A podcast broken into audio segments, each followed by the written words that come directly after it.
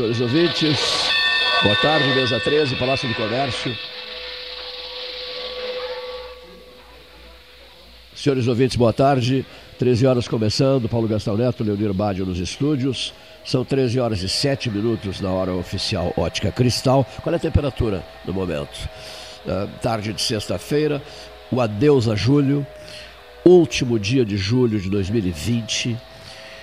Sexta-feira, 31 de julho, mais um mês vencido no novo sistema de entrevistas especiais. A temperatura nesse momento em Pelotas é de 19 graus, uma tarde iluminada, um sol generoso. Para início de conversa, vamos ouvir o presidente da República, Jair, Jair Bolsonaro. Presidente. Prazer em ouvi-lo. De volta ao Rio Grande, presidente. É uma satisfação voltar aqui. Hoje, uma, uma agenda específica em Bagé, é uma entrega de residências populares, mas também estou com o prefeito de Bagé aqui comigo no avião. Já entrei em contato com o comandante do Exército. Eles querem ver da possibilidade do nosso Exército construir uma barragem lá, porque sofre com a falta d'água que parece que é crônica na região. Estou aguardando a resposta do comandante do Exército. Se Deus quiser, a gente vai assumir esse compromisso aqui com o Bagé e com o Rio Grande do Sul. E falando, e falando em Exército, registre-se a participação do Exército na duplicação da BR-116. Mais 11 quilômetros hoje, eu estou sabendo que o senhor é, muito interessado, é um homem muito interessado nessa questão. É, nós, nós, temos poucos batalhões de engenharia no Exército. Já conversei com, com o Comissário da Defesa para a gente ampliar a quantidade de vagas para arma de engenharia lá em Resende, né?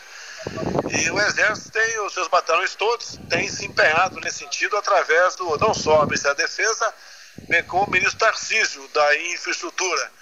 Então a gente fica feliz né, em poder colaborar aqui com a infraestrutura no Brasil pelo nosso querido Exército Brasileiro. Num debate ouvi recentemente, presidente Jair, Jair Bolsonaro, que o, o, ministro Tarcísio é um dos grandes ministros do seu governo, um dos principais ministros do seu governo. É, são, todos são competentes na sua respectiva área. Né? Eu falaria muito da Damares, por exemplo, que é esquecida muitas vezes, mas é o pior. Eu entendo como o ministério mais difícil de você comandar é do, da família, da mulher e direitos humanos, tá? porque era muito aparelhado com a esquerda, com a péssima política que usava dos pobres, é, das pessoas com problemas, por uma causa pessoal. E a Damares mudou completamente isso aí. Então, é, todos os ministérios, são importantes, como estou na minha frente aqui, agora também aqui, com o Rogério Marinho, que também tem quase 20 mil obras no Brasil sob sua responsabilidade. Então, é é um governo realmente bastante eclético, né? Que o pessoal se empenha o máximo para poder fazer o melhor de si, né? É, para um Brasil ser mais feliz, vamos assim dizer. Presidente, Rádio da Universidade Católica de Pelotas ouvindo o senhor, um registro. O Porto de Rio Grande, o superporto, é estratégico para o Rio Grande do Sul. E o senhor tem consciência disso? É, temos consciência. Você pode ver, de maneira geral, os portos é, nos últimos meses, né, é, tem batido o recorde da, da, da, na exportação, especial de grãos. É, acabou aquele loteamento político em Porto. Você vê, você vê eu, tô, que eu tenho dados comigo do Porto de Santos, que está voando. É uma garotada nova que nós colocamos lá que está dando tudo de si. E acabaram-se os escândalos dos portos, que eram loteados pela, por quase todos os partidos, em especial o PT. Então essa mudança é importante. Ontem eu tive numa live minha, eu trouxe, levei para lá o Tarcísio, falamos sobre ferrovias. É, pretendemos no próximo momento, aproveitando essa deixa de vocês, para falar, falar, falarmos sobre portos no Brasil. É, porque isso, obviamente, nós sabemos né, que a exportação tem seu valor e a locomotiva da nossa economia está sendo o agronegócio como é há algum tempo. O senhor se antecipou a minha pergunta. O fundo do debate 13 horas é uma velha Maria Fumaça e o apitando e o, e o, e o trem nos trilhos. É o fundo musical. A ferrovia, o Rio Grande reza pela ferrovia, presidente Bolsonaro. É, ontem ele falou muito sobre a ferrovia Norte-Sul, que trecho já começa a funcionar a partir do ano que vem completa lá do Maranhão, né, passa por Tocantins, Goiás e morre ali em São Paulo, no Porto de Santos. Falou também na, lá em cima, no norte, lá, a Transnordestina e a FIOL, a Ferrovia Integração Oeste-Oeste. Também conseguimos, junto ao Tribunal de Contas da União, que tem feito um trabalho excepcional, a viabilização da malha paulista, que deixa, então, a oportunidade de integrarmos aqui com a com a Malha Sul, chegando até o nosso querido Rio Grande do Sul, onde estou aqui agora em Porto Alegre. Então, as ferrovias não é questão de prioridade, é, é necessidade. O transporte rodoviário é, não pode ser supervalorizado como sempre foi. Tem seu valor, tem sua importância. Os caminhoneiros não vão deixar de fazer seu frete, mas o transporte ferroviário está na, tá na alma da gente. A prioridade do senhor nesse momento é a vacina de Oxford. É, nós assinamos o, o, o, protocolo, né? Não pretendemos entrar com aquele outro país, apenas lá com, com esse grupo, e nos está nos reservados 100 milhões de dólares, então logo a sua eficácia seja comprovada. Mas enquanto isso não acontecer, me desculpe, né? Eu continuo, não como médico, não sou médico, mas como alguém que foi infectado, e menos de 24 horas depois, após a segunda dose de hidroxicloroquina, me senti perfeitamente bem. Assim, o Nick Lorenzoni também aqui no Rio Grande do Sul tomou a cloroquina, assim como o Marcos Pontes, pelo que me consta, está tomando Isso. também. E assim como o nosso ministro da, da, da Educação também está tomando. É, e nós todos nós somos do grupo de risco, acima de 60 anos. Então, para nós, como é, serviu. Sabemos que não existe a comprovação científica, como bem disse sempre o Osmar Terra, nosso querido gauchão aqui, mas também não existe nada dizendo o contrário. Sim. Então, que a gente apela para aquelas pessoas que sejam contrárias, como diz o Osmar Terra, é o seguinte: seja contrário, tudo bem, mas aponte uma alternativa. Eles não apontam alternativa. Tem governadores e alguns prefeitos que botaram em seus decretos a proibição da hidroxicloroquina. Eu não vou nem adjetivar, né? que ato cometeram essas, essas autoridades aí. Acontece isso nos estados do sul do Brasil, presidente? Não, não quero citar aqui, não quero problema, tá certo? Eu quero resolver o problema do Brasil o máximo que puder.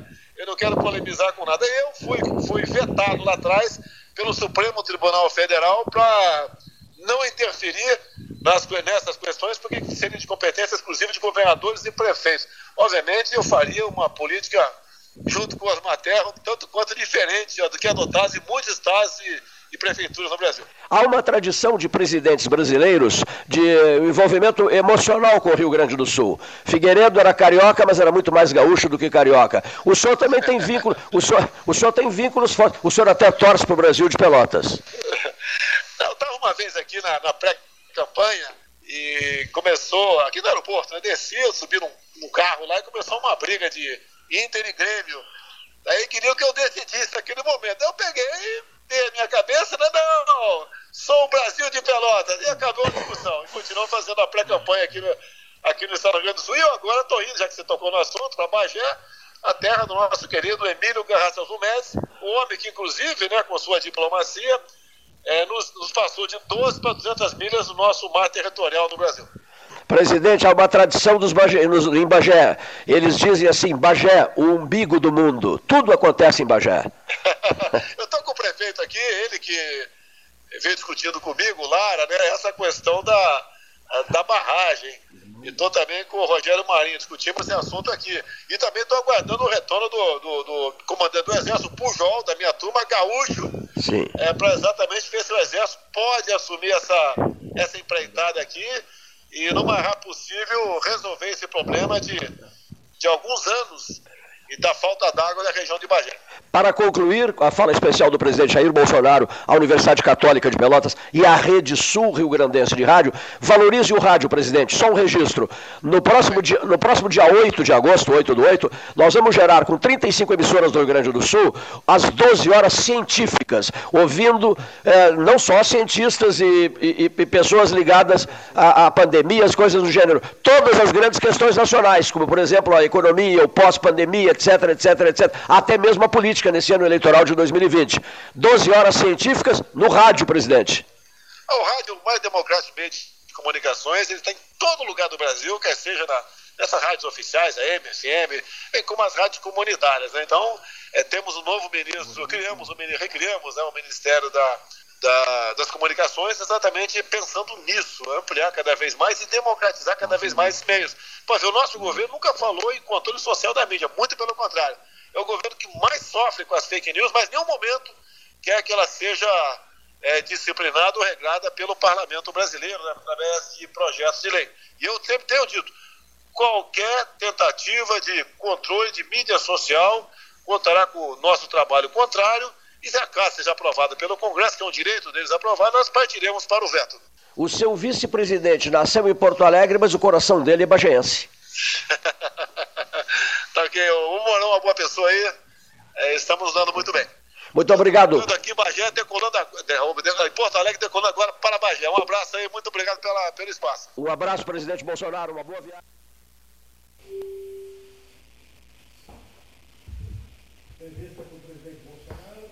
Está em Bagé, mais de mil casas, mas o que ele se referiu na entrevista, né, e chamou a atenção, é justamente por um problema crônico de Bagé, que é a falta d'água. Histórico, Essa, né? histórico né? Essa construção da barragem, eh, que é uma necessidade, e se o Exército puder né, fazer, que vai conversar com, com o comandante do Exército Sul, né, o Pujol, General Pujol, e que já falou, inclusive, aqui no, no 13, isso é, é- é cíclico, esse problema da falta d'água, e não é só no, no- no verão. né?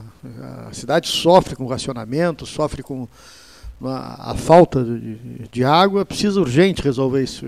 Isso já se arrasta lá atrás no tempo. Né? Mas, na 13 horas, na, eh, ouvindo o presidente da República no dia em que ele está no Rio Grande do Sul. E acompanhado do, do ex-ministro da Cidadania, Osmar Terra, que é médico, ele fez uma referência até bastante interessante ali ao, ao ministro Osmar, Osmar É, Terra. citou duas vezes o Osmar Terra. Citou né? duas vezes, ele já foi cotado para ministro da gauchão, Saúde. Não foi? É. Chamando de gauchão. né? Já foi falado para ministro da Saúde, agora estamos É. com o ministro interino aí, né? Quem sabe. Ministro ao lado dele, o o ex-ministro ao lado dele, Ah. hoje deputado federal. Outra coisa. BR-116, Tá. eh, que hoje é. estão sendo liberados mais 10 quilômetros, 9,7 quilômetros. Zona de TAPS. Isso ali. né? eh, Ao Então, lado das- da plantação de oliveiras. Chegamos, passamos de 90 quilômetros, quase na metade, metade da É. obra. Também importante, né? Está a par da, da, da questão. São os assuntos do, aqui nossos da metade sul. dia o- Duplicação BR-116, Porto do Rio Grande. E claro, para Bagé. como ele está em Bagé, obviamente, ele falou, né? A gente não considera mais Bagé fronteira do É. que Zona Sul, né? É verdade. Como ele está em Bagé, é justo que tenha falado desse problema, porque é um problema que é a gente repercute aqui. Gente- Eu me lembro sempre, janeiro, dezembro, janeiro, fevereiro, quando começa a falta d'água, o Diário Popular, Diário da Manhã, os jornais sempre falam de Bagé, É verdade. falta d'água. Outra coisa, Paulo, prestigiado, sai prestigiado nesse momento político o deputado federal Afonso Rana, Sim, que, que, que tá trabalhou o presidente a Bagé. né, nessa, nessa É. pauta aí. Nessa... O prefeito, o prefeito Lara. Prefeito Lara, Divaldo- Divaldo Lara. avião presidencial, Divaldo Lara, voando com o presidente, né? Eh, A partir de Porto Alegre, né? De Porto Alegre. É, Porto- o presidente Bolsonaro conversou conosco a partir. Nós recebemos o telefonema dele, que era aquilo 10 e pouco, né? É, um pouco antes. Né? É, Antes, é. recebemos o telefonema dele e ele estava no aeroporto Salgado Filho, trocando de aeronave para seguir viagem para a Rainha da, para a Rainha da Fronteira, né? Ah, não, excelente, excelente bate-papo e... Ele está muito estressado também, muito nervoso com o Brapel de amanhã, né? é, não, ele disse, como o torcedor do Brasil, está numa angústia, rapaz, com esse Brapel de amanhã. Perguntado informalmente, ele falou né, sobre o Brapel de amanhã e, É. E, tal. e aí, temos chance amanhã contra o Pelotas? Não, mas isso, isso, isso não foi ao ar. Isso não foi ao ar. né? Tá muito Coisa, a nervoso. repercussão desse Brapel é uma coisa impressionante, a repercussão desse Brapel. Só se fala em Brapel. Às três da tarde, amanhã é sábado. No- e- Campeonato do Gaúcho. Lobo. Boca do Lobo. Tu irás Anderson, ao Brapel? Anderson Daronco, o árbitro. Irás ao Brapel? Não, não. Não, Não irás. Não tem, Tá. né? Porque não tem público, Ah, né? sim, público. perdão, não tem público. Não, na condição, cre- credenciado entra. É, não, também não é, entra. mas, entra, é, não entra, entra, entra, mas não, não, não, não estou trabalhando na equipe esportiva já há mais de cinco anos, já deixa, já Deu para futebol. deu de né? futebol, foram 22 anos de futebol rodando esse Rio Grande afora aí. Então, olha aqui, Paulo, o, o, algo E de mais a mais o Pelotas, né, o último colocado do Campeonato Gaúcho, uma situação campanha com delicada, cinco né? pontos, uma campanha eh, pífia, realmente não estimula o torcedor, né, tem que rever conceitos aí para o futuro, o nosso Pelotas pro, na área do futebol aí, né? Perfeitíssimo, né? Estamos em compasso de espera em N situações, né? Em Ah. N situações. Não sabe o que é que vai acontecer no dia seguinte. Somos pontos de interrogação ao vivo dizendo isso. Ainda o presidente Bolsonaro, ainda o presidente Bolsonaro, ele, ele fala eh, do vice-presidente, né? Que é perdidamente apaixonado por Bagé, aliás, cresceu em Bagé, atua em Bagé. E que vai participar do programa Casou também. em Bagé, Semana né, que tem vem. a- Arrumou a namorada em Bagé, ficou noivo em Bagé, casou em Bagé, e a namorada dele era íntima amiga da, da namorada do José Carlos da Silveira Osório, o Tatalo, estimado amigo meu, ex-vice-reitor do FIPEL. né?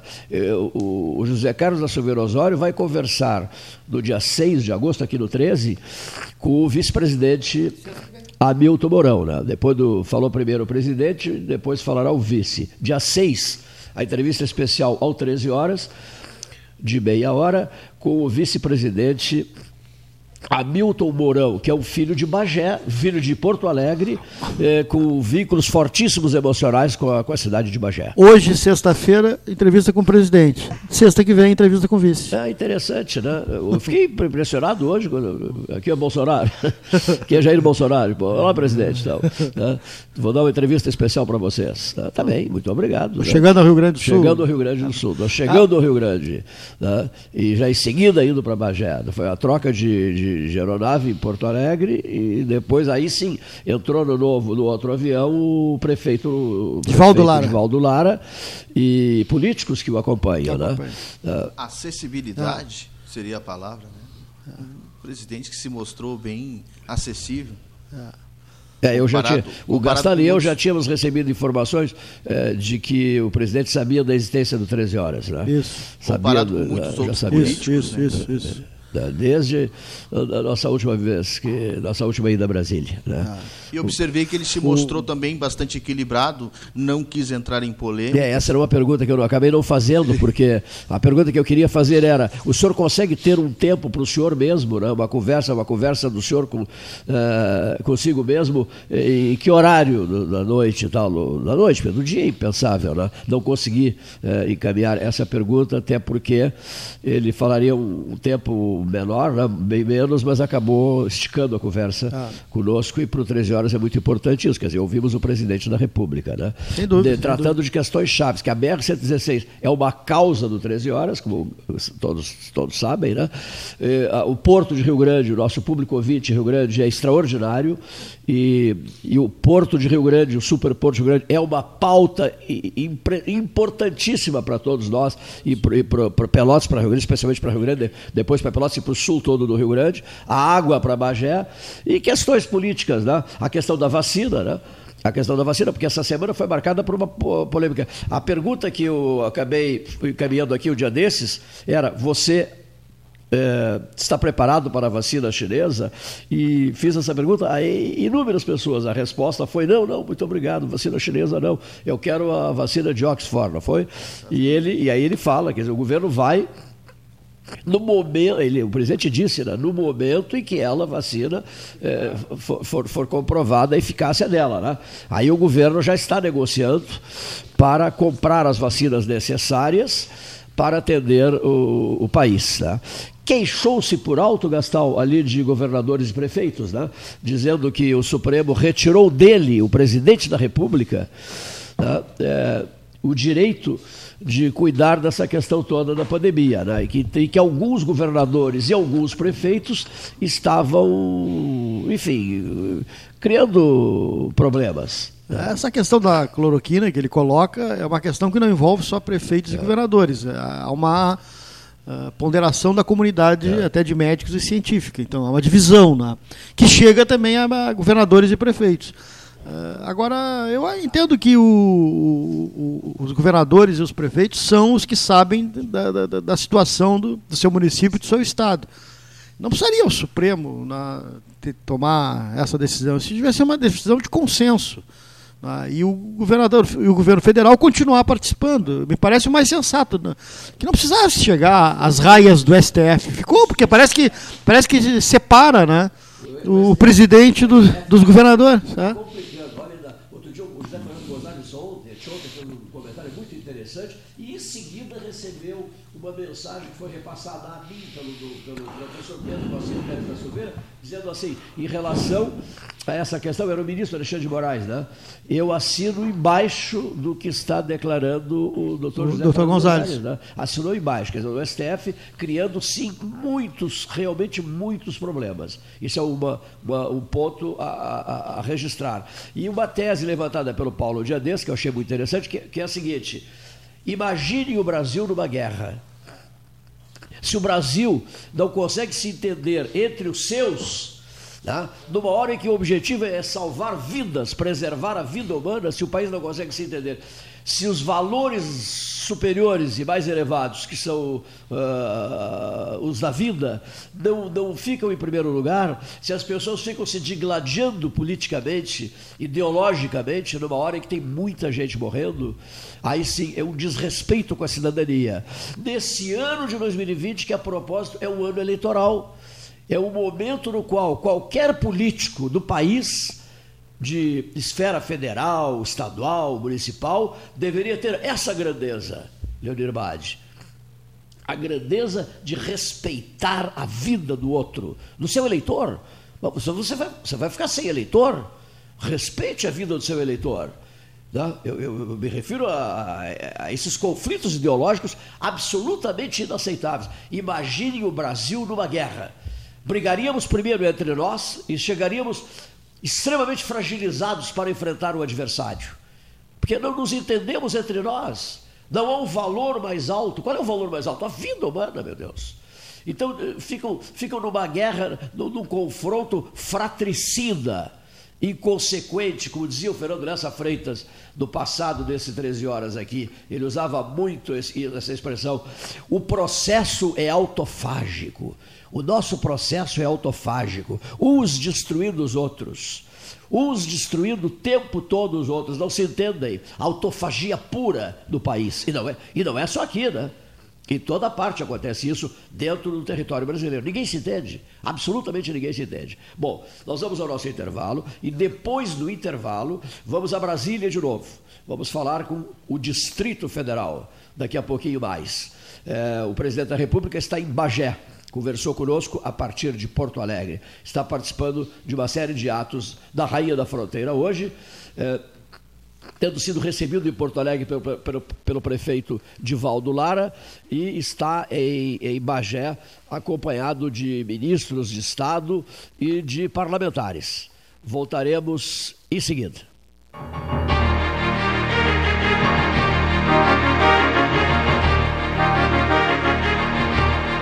Associação Comercial de Pelotas é um dos órgãos mais antigos do país, sempre em defesa da classe empresarial, com uma história marcada pela transparência e pelo compromisso com seus associados. Faça parte do nosso quadro de sócios. A ACP está localizada no edifício Palácio do Comércio, Rua 7 de Setembro 274, telefone 3028 1541, com o ramal 200.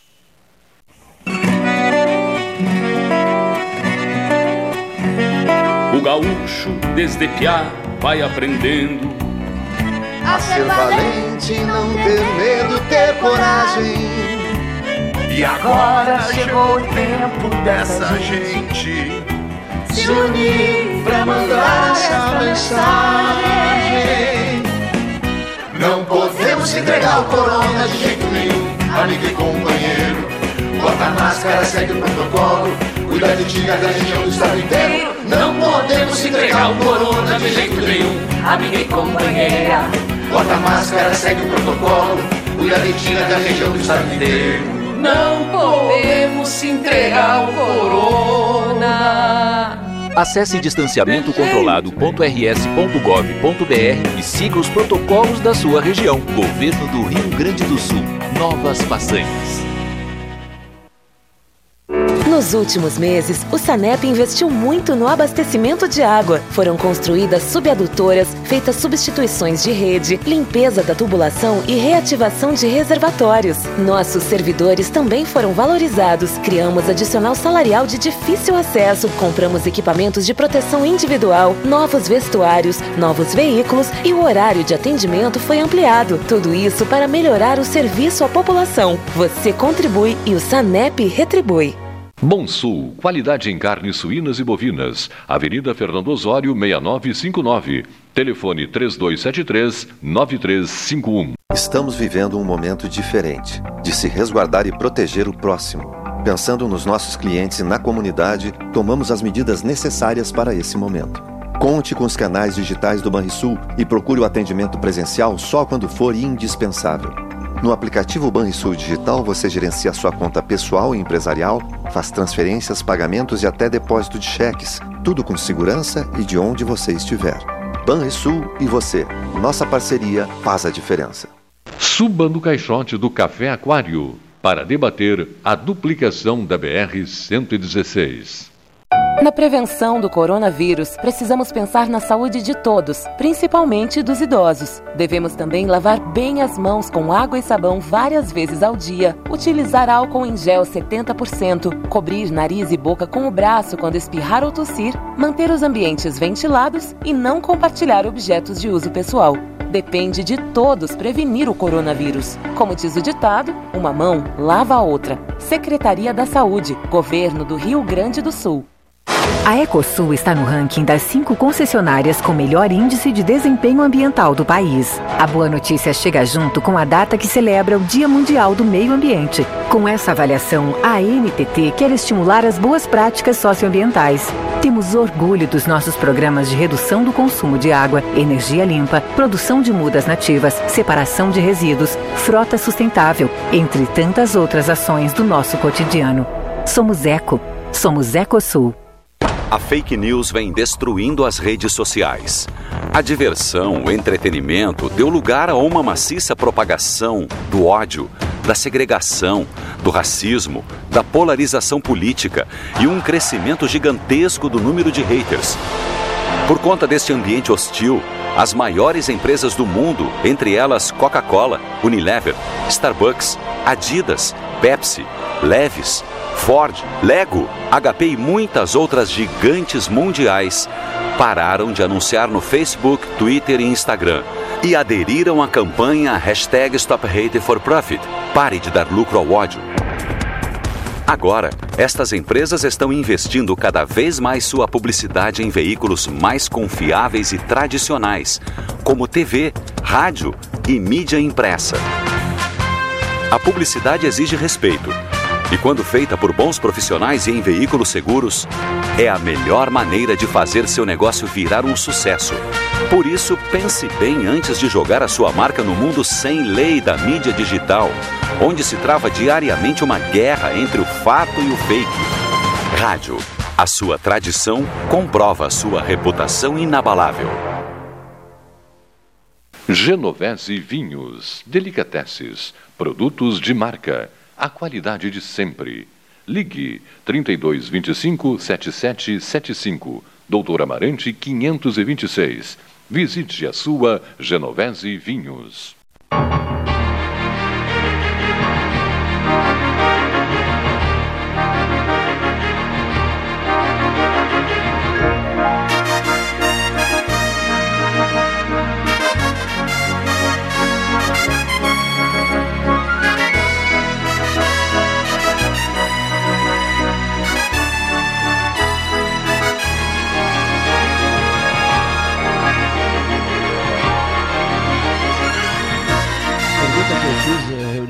Dirigentes do albergue noturno, eu digo, eu só tenho uma pergunta a encaminhar aos senhores. Não vai ficar bastante tempo conosco aqui? Eu digo, não, não. Hoje é jogo rápido, porque nós estamos trabalhando noite e dia. Para ser preciso, não, né, Reodir Furtado? 24 horas por dia cuidando das 12 horas científicas do 8, 7 e 8 de agosto. Vamos ter pela frente 12 horas de microfone. A partir da uma da tarde, né, Silvio Balverdu? Marque mais. Está preparando o banner que banner? O banner que diz assim: acende Rio Grande, acende, cresce, te eleva, tá? Esse é o sentido da palavra. Não é usar é, zipo, isqueiro zipo, nem fósforos para acender alguma coisa. Não. Acende Rio Grande. Bom, então estamos inteiramente envolvidos com essas 12 horas científicas. Cientistas do mundo inteiro, do Brasil inteiro, falando ao microfone da Católica de Pelotas e das 35 rádios da Rede Sul Rio Grande. Sul Fronteira agora, Rede Sul Fronteira de Rádio. Então, eu disse para o pessoal pela dona Ana, né? lá para o pessoal, Kleinovski, para a turma do, do, do albergue noturno. Eu só vim aqui encaminhar uma pergunta. Leonir Bade eu, né? Qual é a pergunta? Eu digo, a pergunta é a seguinte. Quanto falta para a conclusão da obra? Tá? Quanto falta? De 1 a 10. Tá? E eles me disseram assim, faltando 30%. né, para a conclusão da obra. 70% já resolvido. Com o seu apoio, ouvinte, do 13 Horas. 70%, puxa, me senti aliviado, porque agora esses 30% restantes, isso vai na marra, no grito, no esforço, no sacrifício pessoal, etc, etc. Eu não vou, eu vou ficar ligando para Deus e o mundo, né, pedindo apoio para que se consiga zerar em seguida, vamos nos lembrar dessa, dessa operação numa, numa, em plena pandemia, a recuperação total do albergue noturno pelotense. Faltando, portanto, ouvintes, 30%. Um grande abraço ao João Luiz Sanches, a Ferragem Sanches do Areal, aquela que está sempre aberta. E tem a cordialidade dos seus proprietários, dos seus funcionários.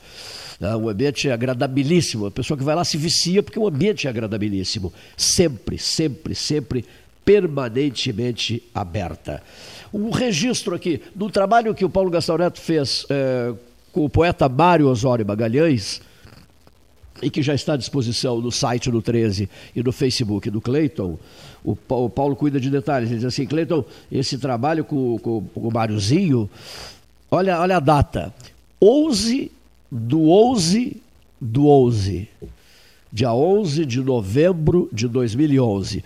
A família Baquieri Duarte, uma informação importante: o Paulo conseguiu localizar no fundo de um baú da sala Bruno de Mendonça Lima, a sala ao lado aqui, conseguiu localizar uma maravilhosa entrevista com José Baquieri Duarte ao 13 horas. Uma maravilhosa entrevista para o arquivo que a família está organizando, para o livro que está sendo preparado para publicar sobre Baquieri Duarte. Uma entrevista longa, inclusive, né? Uma entrevista, uma entrevista longa, inclusive. É um depoimento de vida, né? Do Baquieri. Ele fala sobre né, as suas andanças pela política, né, os seus convívios com uh, todos os presidentes da República, com quem ele, governadores, por quem ele passou, Palácio Piratini. Uma hora tu perguntas, com quais uh, presidentes tu já convivesse, Baquieri? Eles, olha, com uh, todos desde que eu entrei na, na vida política. E fala de Getúlio Vargas, fala Juscelino, né, é, mais do que uma entrevista, é um depoimento de vida. É um impressionante. De Estado, sabes, né? Fala sobre né, nomes internacionais da política, fala sobre coisas privadas né, do, do da vida, vida dele. Cascata, os fins de então, semana cascata. Eh, já está sendo preparado para. Amizade com Simão. Memória 13 horas. Íntimo ah, do Simão. É. Íntimo, é... íntimo do Pedro, do Pedro Jorge ah, Simão. Né? Sempre teve ao lado do Simão. Sempre, sempre. Foi sempre, secretário de Estado. Foi, de comunicação. Do, do, do Simão e do Guazelli, quando ah. o Guazelli voltou a ser governador do Rio Grande do Sul, ele era o secretário de comunicação social. É, era um trio, um é, trio separável. Ele suspendeu, Paulo. Ele, o, o governador Guazelli suspendeu uh, um, uma ida ao aeroporto para receber o ministro da Agricultura, depois de receber um telefonema meu, ele disse assim: Eu vou com o Baquieri pegar o aviãozinho do governo do estado agora e vamos voar para Pelotas e iremos ao velório do Dr. Fetter. Ele veio ao velório do ex-governador, do ex-vice-governador e ex-prefeito Edmar Fetter. Sus suspendeu tudo, tudo, toda a sua agenda em Porto Alegre. Não foi buscar o ministro da Agricultura no aeroporto, né? E veio direto para o salão nobre da Santa Casa, da Santa Casa de Misericórdia de Pelotas. Veio direto para o salão nobre da Santa Casa. E nesse... Vocês vão ouvir só, só um pedacinho, só para terem uma ideia dessa maravilha de entrevista, a última grande entrevista de José Baqueri Duarte, arquivo de vozes do 13 Horas. Antes aí dessa fase do arbítrio e da prepotência, aí é que eu não tive contato com ele. Jânio era uma figura interessantíssima. Tancredo não foi eleito presidente, eu várias vezes conversei com ele. Jânio era uma figura interessantíssima. Exótica. Mas brilhante. Ah, então é isso aí. 13 é isso, né? 13 nesse é isso. Ma nesse material que tu está separando, Gastal, uh, aquela frase que ele coloca o Cleiton Rocha como um Boeing com motor de Fusca. Tá, na, tá, tá, nesse material? Tá no material, tá no material. Tá no material tá no material. Vai frase, frase que marcou o Cleiton Rocha aí, o Boeing ah. com motor de Fusca. O Fuscão, o Fuscão 1500. Fuscão, né? Fuscão Mas eu fico com esse trechinho do, Fuscão azul. do que esse trechinho do, do, do, do Baqueri que sintetiza bem o que é o 13. Agora há pouco um presidente da República, no exercício da função, elogiou, elogiou um ex-presidente, né? E o Baquieri deixa no, na sua memória, nesse áudio, quando pergunta sobre ex-presidentes, ele diz, né, categoricamente, só não convivi com os presidentes do arbítrio. Então é isso aí, né? o, 13, o 13 é isso. Esse né? é o 13, né? É, daqui a O- o- pouco um elogia É, é. um presidente daquela época e o outro, na, no passado, já o criticou Isso muito. Isso e é o 13, fortemente. né? Então, Isso é- isso é o 13 horas, né? Achei muito interessante e essas coincidências às vezes acontecem né? E eh, surpreende a gente. Né? Tocou o Gastalho e eu estávamos tomando. hoje, É, eh, tá- pela estávamos manhã, um chá, estávamos tomando um chá. Fomos né? ouvir, falasse do É. Baquieri, eu peguei a fita do Baquieri e boto a fita no. E justamente ele fala, parece que respondendo Ah, o presidente da República. Coisa impressionante, né? Aqui. Nós estávamos tomando um chá Parece aqui. que ele veio É. aqui e se manifestou, não, eu quero dizer. Como, eu havia dito, nós estamos noite e dia tratando das 12 horas científicas. Nós estávamos tomando um chá e conversando, agendando as falas, que são 12 horas. Nós vamos separar hora por hora, né? Dessas 12 horas, um, determinado assunto, né? na primeira hora, depois um outro assunto na segunda hora. Alguns ao vivo, outros por telefone. Hum, Acho que em função da pandemia, mais por telefone do que ao vivo. Aí, Gastal, toca o celular, toca o meu celular. E ele diz assim, aqui é Jair Bolsonaro. Digo, Ô, ô, presidente, como é que vai, presidente? Tal. E aí iniciamos, né, na- no mesmo momento, o processo de gravação da conversa, né, para poder reproduzi-la durante o, o nosso 13 horas de hoje. Falando em presidente da República, em Brasília, o Distrito Federal, vamos a Brasília de novo, na hora oficial Ótica Cristal, 13 horas mais 43 minutos, para ouvirmos o deputado federal é, Von Hatten. Na verdade, não vamos a Brasília de novo, nós somos a Bagé. Nós somos a Bagé, é, é, que espetáculo. Ouvir o presidente da República que reside em Brasília. E, o- e um presidente que está nervosíssimo com o Brapel de amanhã, né? Está tenso. Tenso, diz que está tá, tá à base de calmantes, esperando o resultado do Brapel de amanhã. Esse Brapel de última hora, marca, desmarca, tá que nem a, a- a- os períodos de, como é que se chama, de eh, bandeira isso, bandeira aquilo, que, é, marca, desmarca, marca, desmarca, mas enfim, o Brapel será jogado amanhã na boca do lobo. Eh, direto de Brasília, o deputado federal Marcel von Hatten. tarde, meu amigo Cleiton Rocha, satisfação estar de novo no seu programa, Pelotas 13 horas, prestigiadíssimo há tantos anos e podendo falar diretamente aqui de Brasília. Nós estamos acompanhando de perto todos os trabalhos que estão sendo feitos pelos ministérios, claro, com a fiscalização devida como legislador e também com o acompanhamento pedindo soluções para muitas eh, obras que há anos estão paradas ou estavam paradas no Brasil. Até porque o ministro Tarcísio Gomes de Freitas está fazendo um excelente trabalho destravando o setor da infraestrutura. Quem é da Zona Sul do Estado observa muito bem como está sendo trabalhado aí na duplicação das rodovias. Nós, no Estado todo, estamos conseguindo uma série de obras. A ponte sobre o Rio dos Sinos, na região de que sou originário, o Vale dos Sinos vai ser duplicado e também melhorando o fluxo da BR-116. As obras começam no próximo mês de novembro, também compromisso do ministro da Infraestrutura. A ponte sobre o Rio Guaíba eh, será liberda- liberada para o tráfego já agora, nos próximos meses, em outubro, segundo o ministro. E nós temos, portanto, uma série de conquistas eh, a serem celebradas. E isso não é apenas na área rodoviária. A ferrovia tem avançado no Brasil e outros modais de transporte eh, estão sendo, estão, eh, sendo eh, estimulados né, por meio das concessões, das privatizações, das parcerias público-privadas, ferra- ferrovias, hidrovias, portos. O ministro realmente Tarcísio Gomes de Freitas tem feito um excelente trabalho. Já no nosso estado, no Rio Grande do Sul, nós precisamos sensibilizar o governador e principalmente agora também a própria FAMURS de que é necessário ter mais autonomia ou dar mais autonomia aos municípios para decidirem os seus rumos. Muitos municípios pequenos, com poucos eh, casos de Covid, nenhum óbito, estão sob um sistema de bandeiras que acaba impedindo que o comércio possa permanecer aberto com segurança.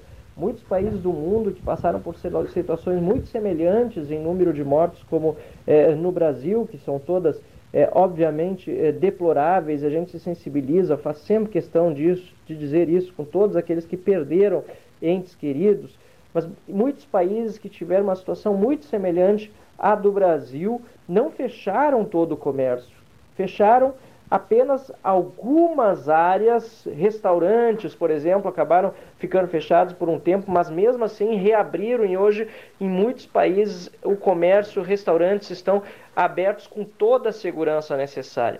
E, portanto, o sistema de bandeiras no Rio Grande do Sul precisa ser revisto e, principalmente, é preciso dar mais autonomia para os municípios. Acho que o governador precisa desse nosso, é, desse nosso a, apoio no momento para buscar alternativas que deem à iniciativa privada uma chance, inclusive, de participar da mesa de decisão, é o que nós temos dito desde o início. É, nós precisamos também é, agora nos é, conscientizar de que o processo eleitoral já está deflagrado em muitos municípios, isso pode também atrapalhar todo o ambiente de combate ao coronavírus. Precisamos observar bem quem são aqueles que estão lidando com seriedade nessa situação e quem não vai merecer continuar com o apoio da população, seja por meio de uma reeleição, seja por meio da, do apoio a um candidato que o suceda. Então nós precisamos fazer é, um, uma análise muito criteriosa neste ano eleitoral, afinal de contas, nós precisamos torcer também para o, o ministro da Saúde, General Pazuello, esteve recentemente no Rio Grande do Sul e frisou a importância também do atendimento precoce no caso de sintomas, né, e principalmente da confirmação eh, de infecção pela Covid-19. Né? É importante que aquilo que foi dito lá atrás, né, que a pessoa não devesse procurar médico nem nada, foi alterado e é importante também ressaltar que cada médico tem a sua liberdade, com responsabilidade, junto com o seu paciente, para prescrever me o melhor tratamento para a Covid-19. Acho que esse é o recado que o ministro é, passou em Porto Alegre. Eu estive com ele, com o governador Eduardo Leite, também com o prefeito Marquesan da capital, deputado federal Pedro Westphalen é, deputado federal Bibo Nunes e vários outros, é, vou, várias outras autoridades na área da saúde, secretária de Estado da Saúde, Arita Bergman, secretário municipal de Porto Alegre, o secretário Pablo e outros técnicos também do Ministério. E o recado foi claro: é preciso lembrar que o atendimento precoce agora é a nova forma de orientação que é feita. E claro, mais uma vez lembrando, eu não sou médico, não sou da área da saúde, não estou aqui para defender nem para criticar determinada forma de tratamento ou de medicamento. Eu estou aqui apenas para dizer: ouça o seu médico e eu, como legislador, também preciso reforçar a legislação brasileira e também o Código de Ética Médica garante toda a liberdade com responsabilidade para o profissional da medicina é, recomendar o melhor tratamento que tenha também, obviamente, a aceitação do seu paciente. E por fim, Cleiton, muito, muito importante, reforma tributária. Sem tratarmos de reforma tributária com seriedade nesse momento de pandemia, sim, mas com muita seriedade, se nós não tratarmos de reforma tributária, o Brasil sairá ainda mais tarde desta crise. Nós já não estamos lidando muito bem com a pandemia, infelizmente, né? incompetência, corrupção em muitos estados, em muitos municípios, uma vergonha. Estamos tentando aprovar, inclusive, a punição em dobro para os crimes de corrupção durante a pandemia. A gente espera que isso seja pautado na Câmara na próxima semana. Mas é muito importante que, de outro lado, além da batalha contra a corrupção, nós também tenhamos é, travada a batalha contra a complexidade tributária, que deixa tantas pessoas na informalidade, tanta gente sem condições de empreender trabalhando em dobro só para pagar imposto, só para pagar as estruturas para preencher papelada, enfim, nós precisamos trabalhar numa reforma que descomplique a vida do cidadão e isso precisa sair urgentemente, sob pena de nós atrasarmos ainda mais a nossa retomada econômica no pós-pandemia.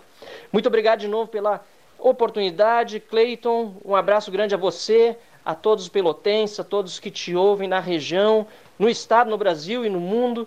Afinal de contas, você tem uma repercussão enorme também por tudo aquilo que é falado na rádio e depois repercutido nas redes sociais. Um abraço grande a você e a... Muito obrigado, prezado amigo. Frequentava muito 13 horas, né? Grande amigo do Paulo, do Paulo Francisco Grigoletti Gastal, advogado, filho do Paulo, Paulo Gastal Neto, né? E que é amicíssimo do, do, do, do Van Hatten, que vivia aqui conosco, aqui quando ele era suplente de deputado estadual, suplente. E aí o governador Sartori, à época, a todo momento retirava alguém da Assembleia para assumir a Secretaria de Estado. Depois devolvia o camarada para a Assembleia. Quando o sujeito era devolvido para a Assembleia, o ex-secretário no caso, já, já ex-secretário, voltava ao seu mandato, o, o sobrava o, o Van Hatten. E um dia, fazendo um lanche conosco, ali no Café Aquários, ele disse assim, eu queria dizer uma coisa para vocês, cansei desse entra e sai. Eu agora vou na cara e na coragem concorrer a deputado federal. Viu, Cleiton? Viu, Gastal? Vou me embora, vou concorrer da Federal. Vou visitar o Rio Grande todo. Fez isso, saiu com uma votação de quase 400 mil votos e é hoje deputado federal em Brasília, parlamentar gaúcho da Câmara dos Deputados. Vamos agora ao nosso comentarista da mesa 13, professor Antônio Hernani Pinto da Silva, um chefe de cozinha mão, de mão cheia. Antônio Hernani. Boa tarde, Cleiton Rocha. Boa tarde, Paulo Gastal Neto. Boa tarde, Leonir Baade da Silva. Boa tarde, ouvintes do Pelotas 13 Horas. Leio na Zero Hora de hoje, na coluna da Carolina Bahia, que o senhor Afif Domingues, assessor especial do ministro Paulo Guedes da Economia, afirmou que a criação da nova CPMF é necessária porque não há outra saída. Lembrei-me quando o então prefeito Eduardo Leite propôs a alteração da planta de valores dos imóveis de Pelotas para fins de aumento do IPTU sob o argumento de não haver outra saída. Prometeu o então prefeito que não criaria a contribuição da coleta do lixo, se aprovada a alteração da planta de valores. No entanto, ao final do seu governo, ele, contrariando a sua promessa, ele propôs a criação da contribuição da coleta do lixo sob o argumento de não haver outra saída. E foi criada a contribuição. Lembro também que no governo Sartori houve um aumento das alíquotas de ICMS de 17% para 18% na categoria geral e de 25% a 30% nos produtos e serviços seletivos, combustíveis, energia elétrica, sob o argumento de não haver outra saída. E o ICMS é talvez o mais injusto dos impostos. Porque um quilo de arroz que o pobre compra contribui com ICMS, igual ao ICMS que paga um rico por comprar o mesmo quilo de arroz. Proporcionalmente, os pobres pagam muito mais ICMS do que os ricos. Mas lembro também que no governo Lula, os aposentados, os servidores públicos federais aposentados, passaram a contribuir com 11% do tesouro, sob o argumento de não haver outra saída. No governo Temer, foi feita a reforma na CLT com graves prejuízos aos trabalhadores sob o argumento, de não haver outra saída. No governo Bolsonaro, foi feita a reforma da Previdência Social também com graves prejuízos aos trabalhadores, sob o argumento de não haver outra saída. E agora vem a proposta da CPMF com o mesmo argumento: não há outra saída. Qual é a saída que eles encontram? E no bolso do contribuinte, especialmente dos trabalhadores, dos assalariados, que são os que mais contribuem com impostos nesse país.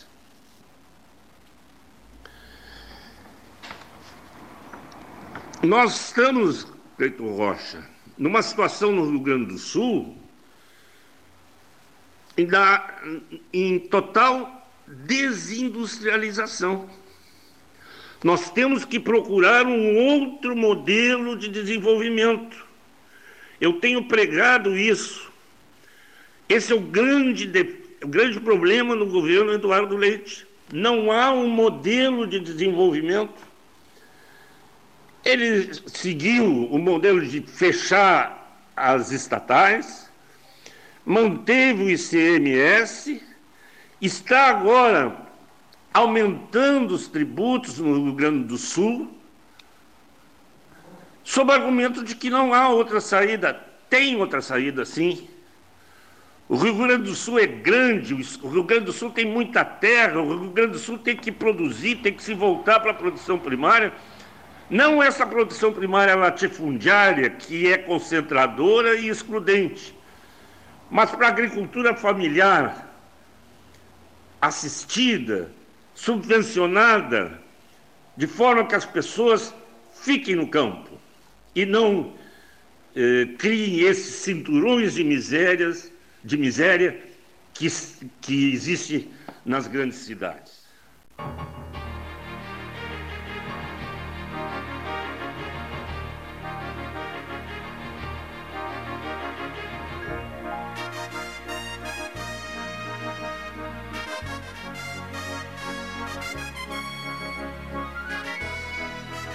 Nico da Silva. Vamos ao Distrito Federal de novo, Brasília. Direto de Brasília, estimado amigo jornalista, meu afilhado inclusive, estimado amigo jornalista Theo Rochefort. A pausa é o que dá sentido à caminhada. É fundamental para a saúde de tudo que é vivo, escreveu o rabino gaúcho Newton Bonder, uma das cabeças mais interessantes dos nossos tempos. Num texto sobre o Shabat, que pela tradição judaica indica a necessidade de descanso ao final do ciclo semanal de produção, Bonder afirma que a noite é pausa, o inverno é pausa, mesmo a morte é pausa. Onde não há pausa, a vida lentamente se extingue. Desde que li esse texto, já aos 50 anos de idade, a ideia sobre pausas me persegue. No ritmo alucinante das nossas vidas, a maioria de nós não encontra tempo para parar. E o tempo é que não para. Tempo não nos espera. Ansiedade, depressão, ausência de sentido, incapacidade de pausar são marcas do nosso tempo. Um tempo em que a velocidade nos condiciona. Temos cada vez menos tempo, mas nos cobramos a realização de mais e mais tarefas. O Shabá começa toda sexta-feira à noite e é inspirado no descanso divino do sétimo dia da criação. Nesta sexta-feira, em que tenho a oportunidade de fazer este comentário, aqui no 13, nos vemos obrigados a enfim fazermos essa pausa. Há quase cinco meses, a pandemia da Covid-19 nos impõe limites impensáveis para a maioria das gerações. Um vírus que sequer enxergamos nos ameaça numa simples ida ao supermercado. O trabalho virou remoto para muitos de nós. As crianças estão impedidas de brincar nos parquinhos, de irem à escola, de se reunirem com todos os seus amigos como gostariam. As famílias também não se encontram no domingo como antes, principalmente os avós e os netos. A Covid-19 nos desafia nos hábitos mais simples e rotineiros, mas também coloca em xeque um modelo de sociedade. Modelo que até quatro meses atrás poucos ousavam contestar, mas que, por força de uma pandemia de dimensões globais, está sendo agora colocado à prova. Com a ameaça do novo coronavírus, o acesso à saúde pública para todos se tornou inquestionável. Ironia trágica do destino de um país que criou o maior sistema público universal de saúde do planeta, o SUS, mas que sempre foi bombardeado por setores interessados no lucro, em prejuízo da assistência universal e gratuita. A Covid-19 nos obriga a olhar com atenção também para o estado das escolas públicas, muitas delas em precárias condições. Como mandar nossos filhos para uma escola em plena pandemia sem as condições mínimas sanitárias?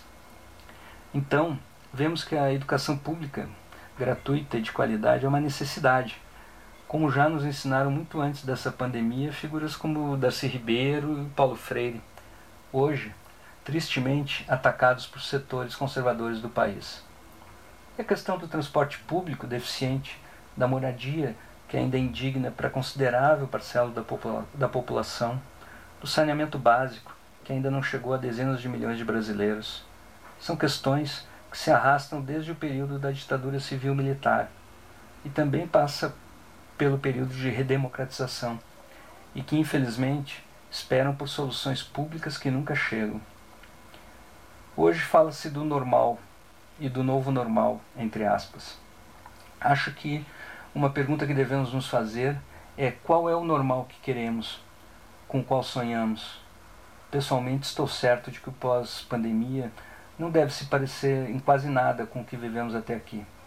Inspirado pelas palavras do Newton Bonder, em tempos de novo milênio e, eh, aproveitando a imposição uh, de uma pandemia, acho que é hora de se resgatar coisas que são milenares e repensar a nova vida, a nossa rotina, o nosso trabalho, a nossa dedicação a quem amamos, o nosso modelo de sociedade, que precisa ser mais humana, mais solidária, menos violenta, menos baseada no dinheiro.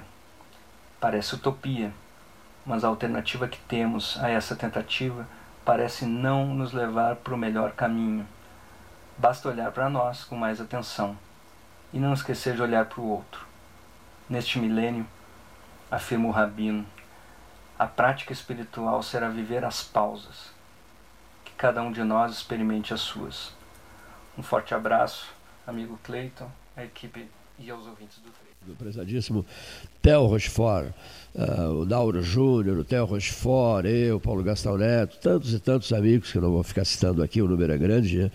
Uh, quando perdemos o Clair, que era um dos meus mais queridos amigos de uma vida inteira, a gente uh, fez a famosa reunião aquela e bebemos um litro de uísque e depois a gente quebra o litro numa parede, né, num pilar e tal. Quebra-se o litro, que é, uma expressão muito conhecida, uma prática muito conhecida. A gente bebe um amigo, né? Então foi todo mundo comovido e tal, organizado isso pelo Nauro Júnior, todo mundo comovido e tal. Foi lá na minha casa, nas despedidas ao Claeiro. O Theo é meu afilhado, Theo Rochefort falou diretamente de Brasília. Vamos promover um pouquinho o Brapel?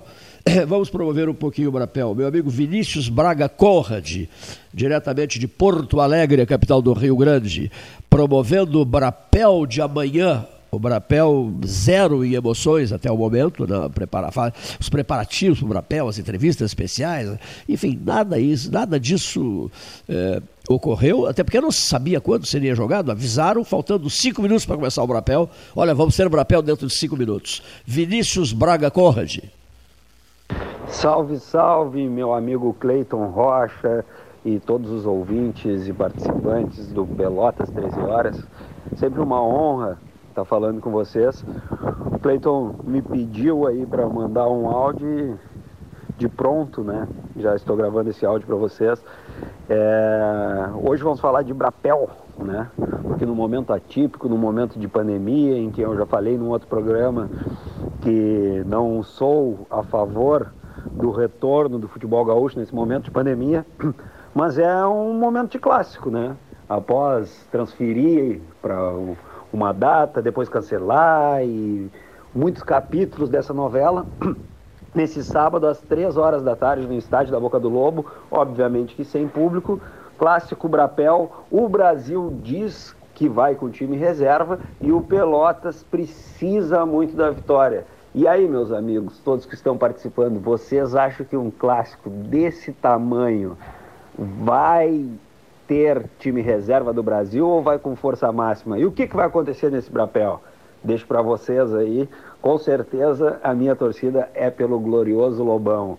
Um grande abraço para todos, saudações Cerulhas e um bom Vinícius Braga Conrad, muito obrigado Vinícius, parceiraço. Dá um abraço no meu amigo eh, Pablo Rodrigues, meu amigo Pablo Rodrigues, que estava em Roma conosco no 13 do 3 de 2013, anunciando ao mundo, ao lado de Sérgio Cabral, anunciando aos ouvintes do sul do Rio Grande e da fronteira do Rio Grande a eleição do Papa Francisco, o cardeal argentino, cardeal arcebispo de Buenos Aires, Jorge Mário Bergoglio.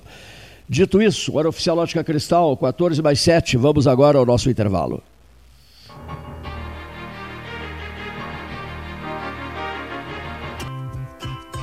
Manter a distância segura no trânsito e o distanciamento social são atos de empatia.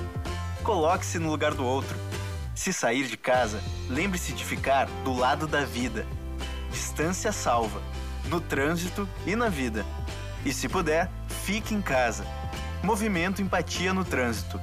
Detran RS e Governo do Estado do Rio Grande do Sul. Novas façanhas. Transformar sonhos em realidade. A Life Sleep Comfort chegou para ser a primeira multimarcas premium de colchões da região sul. As melhores marcas mundiais: a americana Simmons, a espanhola Flex, a francesa Epeda, todas em um só lugar. Tecnologia e qualidade internacionais com preço acessível. Life Sleep Comfort. Em Pelotas, na Osório, esquina Voluntários, na Professor Araújo 1458 e no Shopping Pelotas. Consciência, dados e união. Foi implantada a cor de cada região. Distanciamento controlado é o nome. Feito assim com a cabeça e o coração.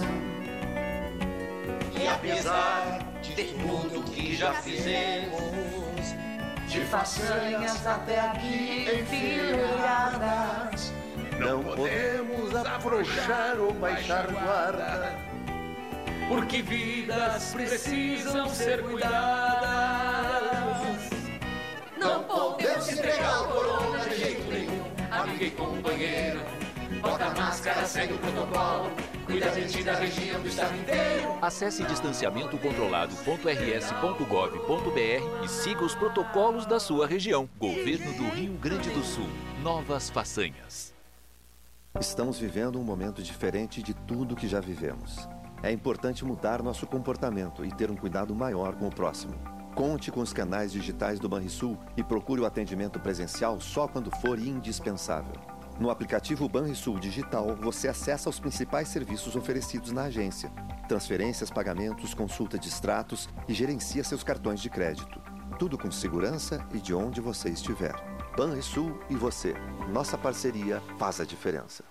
Vivemos um momento onde o medo e a incerteza são sintomas que imperam no mundo. Nessas horas, precisamos nos colocar no lugar do outro e tomar atitudes pensando na saúde de todos, principalmente dos idosos. É como diz o ditado: uma mão lava a outra. Por isso, transforme as medidas de prevenção em hábitos no seu dia a dia. Cuidar de você é a melhor maneira de cuidar de todos, conter a disseminação e prevenir o coronavírus. Secretaria da Saúde, Governo do Rio Grande do Sul. Em tempos de pandemia, a solidariedade é cada vez mais urgente. A campanha do Agasalho Ecosul convida você a doar um abraço em forma de agasalho. Selecione as peças que pode doar, higienize e deixe nos pontos de coleta da campanha. Rede T Farmácias, Postos do Guga, Macro Atacado Treixel, SESI, Colégio Gonzaga e G Gotuso. Vamos juntos abraçar essa causa e transformar o frio em calor humano. Ecosul, sempre ao seu lado. Ótica Cristal, crediário, cartão ou cheque, a vitrine do calçadão da Andrade Neves. Panemio, alimentos saudáveis e conveniências. Osório, esquina Rafael Pinto Bandeira. Teleentrega 3225 2577. Pelota Negócios Imobiliários, administração, venda e locação de imóveis. Uma nova opção no mercado de Pelotas e região. O profissionalismo que você precisa com toda a atenção que você merece. Pelotaimóveis.com.br, Rua Santa Cruz 1679. Celular e WhatsApp 91 11 7432. Telefone 3227 7077. Pelota Negócios Imobiliários. Não podemos dar trégua ao coronavírus. Com o distanciamento controlado, nosso estado foi dividido por regiões e cores, de acordo com a velocidade do contágio e a capacidade do sistema de saúde. Todo sábado as cores são atualizadas e os protocolos já começam a valer na segunda-feira seguinte. Acesse distanciamentocontrolado.rs.gov.br e siga as orientações. Não esqueça, saia de casa somente com máscara e intensifique a higienização. Governo do Rio Grande do Sul. Novas façanhas. Que você acha de poder escolher como e onde será o seu imóvel próprio? Pela primeira vez em Pelotas, você terá a possibilidade de construir o seu imóvel do jeitinho que sempre quis. Acesse o site www.meuporto5.com e nos conte mais sobre o Porto 5 dos seus sonhos. Ele pode ser seu com valores a partir de 128 mil reais. Porto 5. Conte seu sonho e juntos vamos realizá-lo. Unimed Pelotas. O melhor plano de saúde, com urgência e emergência 24 horas. Clínica de Imunologia e Alergia Dr. Alcino Alcântara Filho. Rinite, sinusite, bronquite, alergia a alimentos e medicamentos, alergia de pele, testes, vacinas. Clínica de Imunologia e Alergia Dr. Alcino Alcântara Filho. Em Pelotas, Rua Princesa Isabel 280 e em Rio Grande, Avenida Portugal 213.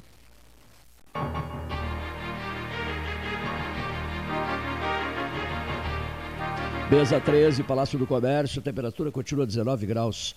O último dia de julho. Nunca mais voltaremos em julho, ao 13 horas, no ano, no, no ano 2020. Acabou julho para nós aqui. Faltam poucos minutos para o encerramento das atividades em julho de 2019. Ouvinte, mentalize uma coisa, por favor.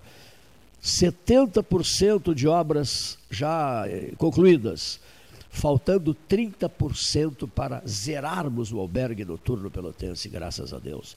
De qualquer jeito chegaremos lá. Ouviremos agora o depoimento do advogado, nosso comentarista especial, 13 horas, Dr. Fábio Scherer de Moura. Boa tarde, Pelotas 13 horas. Boa tarde, ouvintes. Especial abraço para os jornalistas e amigo, amigos Cleiton e Paulo Gastal. Um dia ensolarado, bonito, bonito como podem ser os dias do, do nosso inverno. Tão bonito dia, Cleiton e Paulinho, que chega a, a aumentar as esperanças de que esses tempos tão obscuros que nós estamos vivendo, seja na saúde, seja na economia, seja no atrapalhado e confuso cenário político nacional, terão um fim breve e rápido. O fim dessa semana veio marcado pela revelação do desempenho das maiores economias do mundo ao longo do segundo trimestre desse ano, já sob a influência do caos que a pandemia gerou nesse sistema. Assim, na, na zona do euro, na, na Europa em sentido estrito, nós vimos uma diminuição do PIB de quase 12%. A França encolheu quase 14%, Portugal 14%, a Espanha um pouquinho mais de 18%. Nesse mesmo período, mas com a taxa anualizada, a economia americana teve um decréscimo de praticamente um terço, 32,9% de decréscimo no seu PIB. Esse cenário que lembra o impacto de, de uma guerra sobre a economia, Cleiton, é, é, bom a gente lembrar que a nossa região pode ter uma chance, uma chance de sair-se bem ou pelo menos de não ser tão prejudicada. E essa chance vem do fato de que a nossa economia regional ainda é muito centrada no agronegócio, na produção agropecuária, no campo, que vem sendo popado dos efeitos da crise e tem até mesmo apresentado algum crescimento. No primeiro quadrimestre desse ano, por exemplo, o setor do agro teve um crescimento muito bom, considerando-se já os impactos da crise. E nessa perspectiva, e era isso que eu gostaria de fazer uma especial, um especial destaque, as nossas lideranças políticas precisam perceber e agir de modo contrário a atitude perniciosa, a atitude prejudicial para os interesses do agro da conduta do governo federal e do senhor presidente da República. Quando, por exemplo, abre e depois de abrir mantém um largo e infundado conflito com a China, que é o nosso maior parceiro comercial e é responsável pela aquisição de grande parte da soja brasileira, da soja exportada, cultura de soja essa que é um dos principais motores do agronegócio. Nesse mesmo compasso, ou seja, de irresponsabilidade do governo federal, está o tema do meio ambiente. E não quero aqui falar do meio ambiente sobre a, a questão do aquecimento global, sobre a, a preservação das espécies, sobre o tema do equilíbrio de vida no planeta, porque esses temas, infelizmente, se carregaram de aspectos ideológicos e quase não se consegue diálogo a propósito deles. Eu quero apenas tratar do efeito econômico das desastrosas políticas do governo federal nessa área. O ambiente de negócios e a perspectiva do consumidor internacional faz com que hoje ele se afaste de tudo aquilo que represente ou possa indicar a destruição do meio ambiente. Ninguém mais compra nada que esteja ligado à derrubada de floresta. Ninguém mais compra nada que esteja ligado ao uso indevido e exagerado de agrotóxicos. Assim, quando o governo federal, capitaneado pelo senhor presidente e pelo ministro, que disse em reunião do ministério, nas suas palavras, que queria aproveitar a pandemia para passar a boiada em termos de legislação ambiental, essa conduta ainda que possa trazer efeitos econômicos positivos imediatos para, para o produtor, no longo prazo tem os efeitos os mais nefastos possíveis, porque produz o fechamento para os nossos produtos dos grandes mercados mundiais.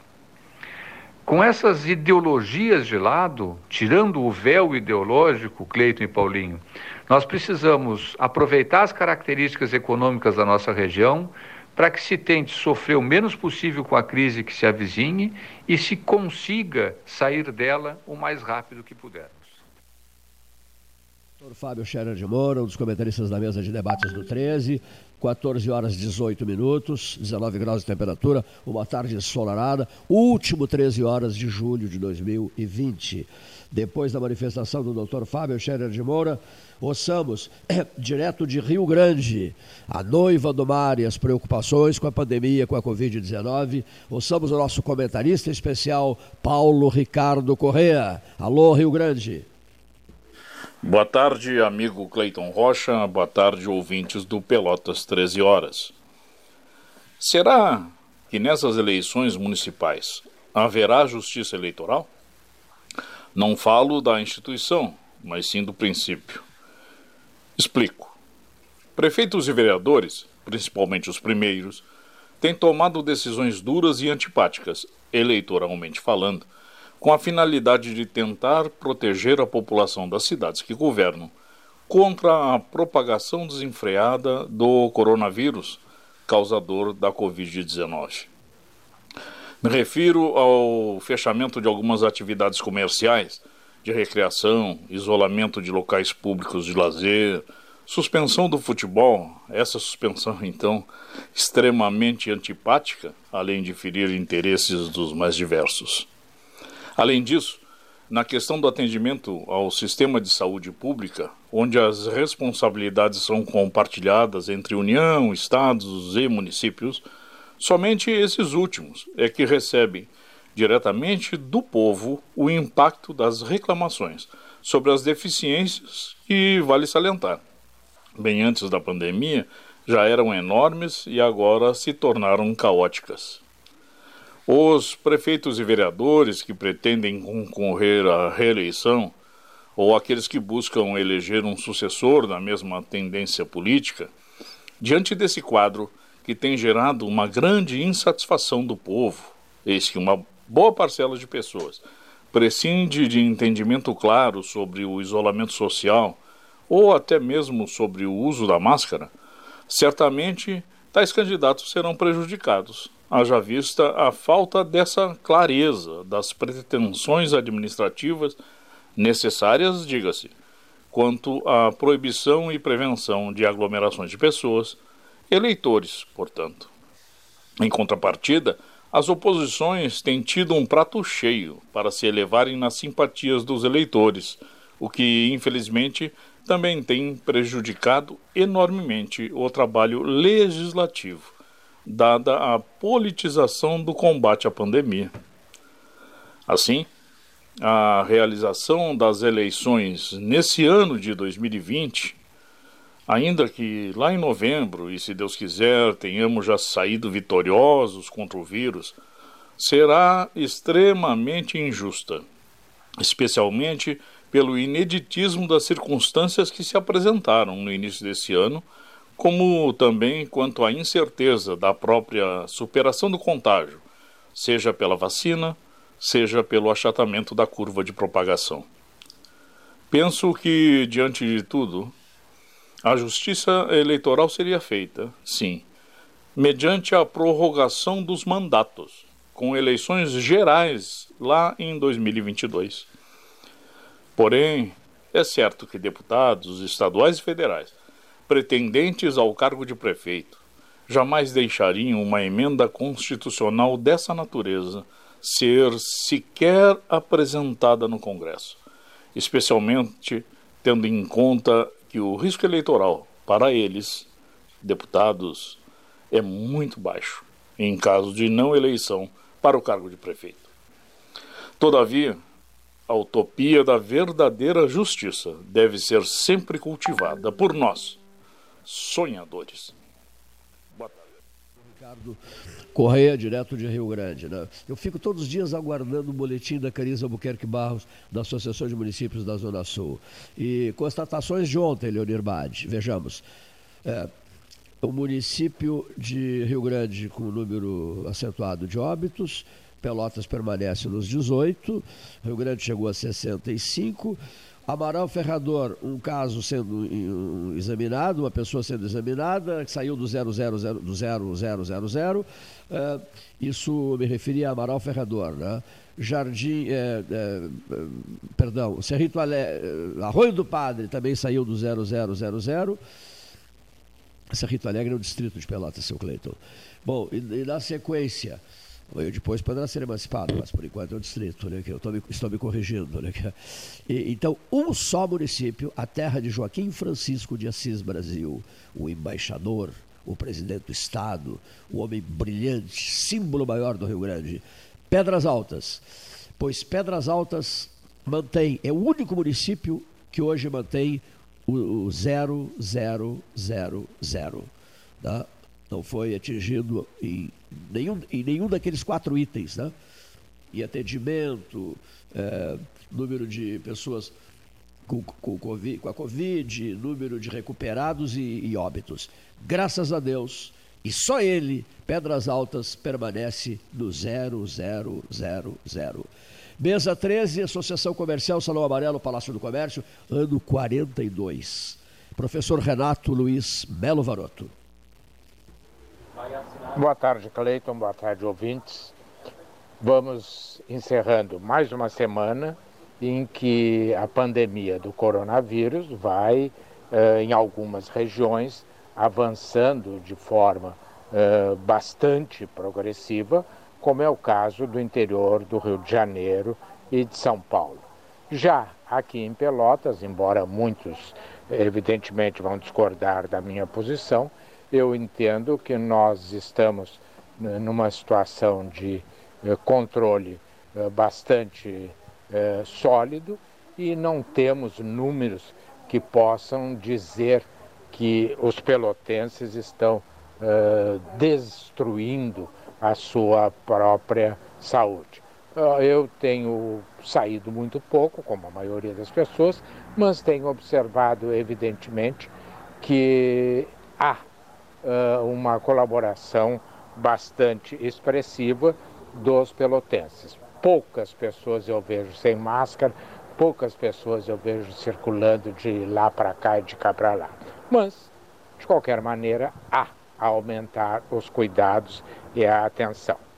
Uh, de outro lado, eu gostaria de destacar que o assunto da semana, sem dúvida, é a descoberta de um esquema de paralelo, por assim dizer, de controle e, quiçá, de perseguição de pessoas que não concordam com o governo do presidente Bolsonaro. São quase 600 servidores da segurança pública, professores, enfim. Nós, eh, como já havia alertado o falecido Gustavo Bibiano, o sonho do presidente uh, Bolsonaro era ter um serviço secreto do secreto, ou, seja, um serviço absolutamente pessoal. Fato, aliás, que ele confessou naquela reunião do dia 22, em que disse que o sistema privado dele de informações era melhor do que os serviços públicos. Isso é de uma gravidade eh, tão oceânica que fica difícil mesmo nós uh, falarmos em democracia no Brasil. Fica muito difícil nós termos a certeza de que estamos vivendo em tempos de normalidade política, uh, econômica, administrativa, enfim. Tudo isso nos leva a uma desconfiança muito grande das informações que nos são repassadas e dos dados que nos são dados. Será que é isso mesmo que está acontecendo? Será que quem não aderir à política oficial da presidência passará a ser um cidadão de segunda classe, sem direitos, sem garantias, sem nada nesse país? Vamos ver qual a resposta que o governo vai dar, porque a resposta do Ministério da Justiça foi mais do que ridícula. Ela foi completamente contrária à posição da, do ordenamento jurídico brasileiro e certamente em nada contribuiu para esclarecer os fatos. Ao contrário, deixou muito claro que o ministro da Justiça é um subalterno, não é um subordinado, é um subalterno às vontades uh, do grupo uh, que se poderia dizer olavista ou extremado, enfim, do grupo mais radical do governo que ainda quer um país deles, para eles, em que os outros, os divergentes, não tenham direitos nem oportunidades uma. Obrigado, professor Renato Varoto, dos integrantes da mesa 13, a turma que se reúne para grandes debates ao vivo. Não sei se conseguiremos tão cedo. O governador de Minas voltou a dizer, me dizer numa conversa nossa pelo telefone, me dizer o seguinte: quero conhecer Pelotas. Toma nota do que eu te disse, quero conhecer Pelotas. Farei uma palestra aí, você me manda um convite por e-mail eu quero conhecer Pelotas. Tá? Governador Zema é, o mesmo governador Zema que insiste naquela tese. Esse problema irá até dezembro. Ah, então, eu tenho feito essa pergunta para todo mundo. Esse problema irá até dezembro, diz Romeu Zema Júnior, Neto, Neto, não Júnior, Romeu Zema Neto, governador das Minas Gerais, me telefonou do Palácio da Liberdade. Está é, interessado em assuntos ligados a arroz e ao Rio Grande do Sul. Bom, a outra a outra pessoa que nos falou que se estenderá até agosto, quem foi?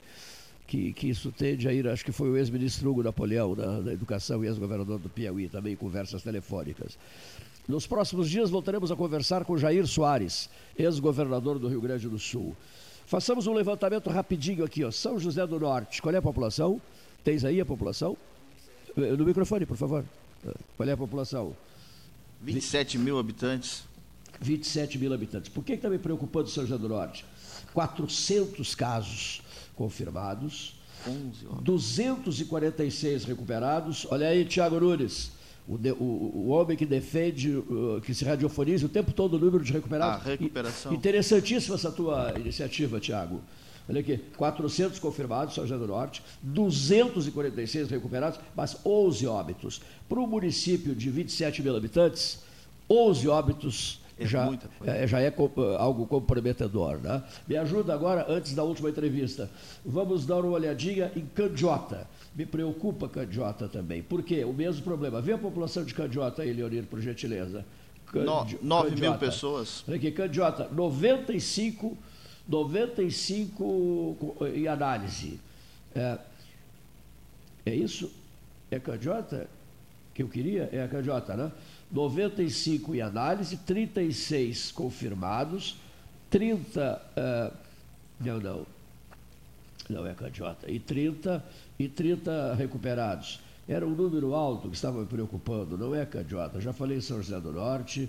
São Lourenço do Sul preocupa também, né? dois óbitos, 28 eh, em análise, 73 confirmados, 56 recuperados e dois óbitos. Qual era o município, meu Deus? Canguçu? Deixa eu ver se é Canguçu aqui. Mas Canguçu. Vê a população de Canguçu, por gentileza. Canguçu. 56 mil 56 habitantes. 56 mil.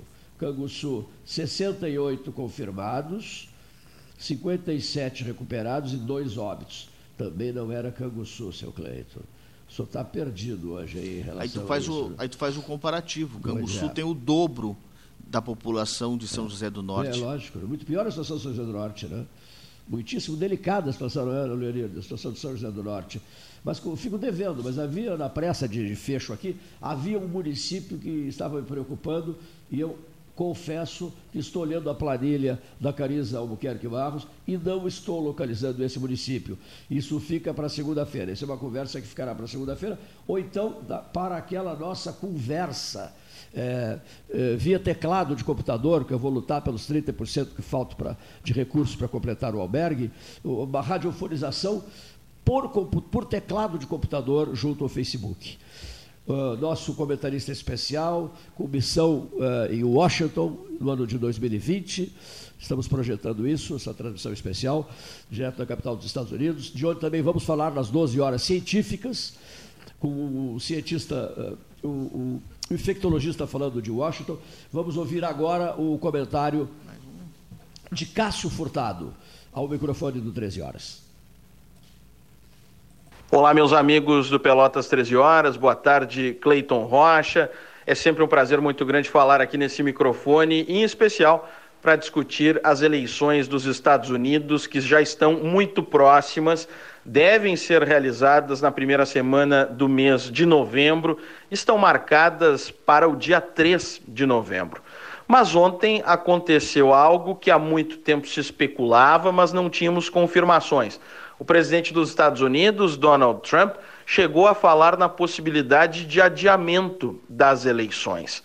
Ele fala, claro, nas redes sociais, que isso deveria ser feito por causa da pandemia que um tempo de pandemia não seria o melhor momento para a realização de um processo eleitoral, mas ele também menciona a possibilidade de fraude nas eleições.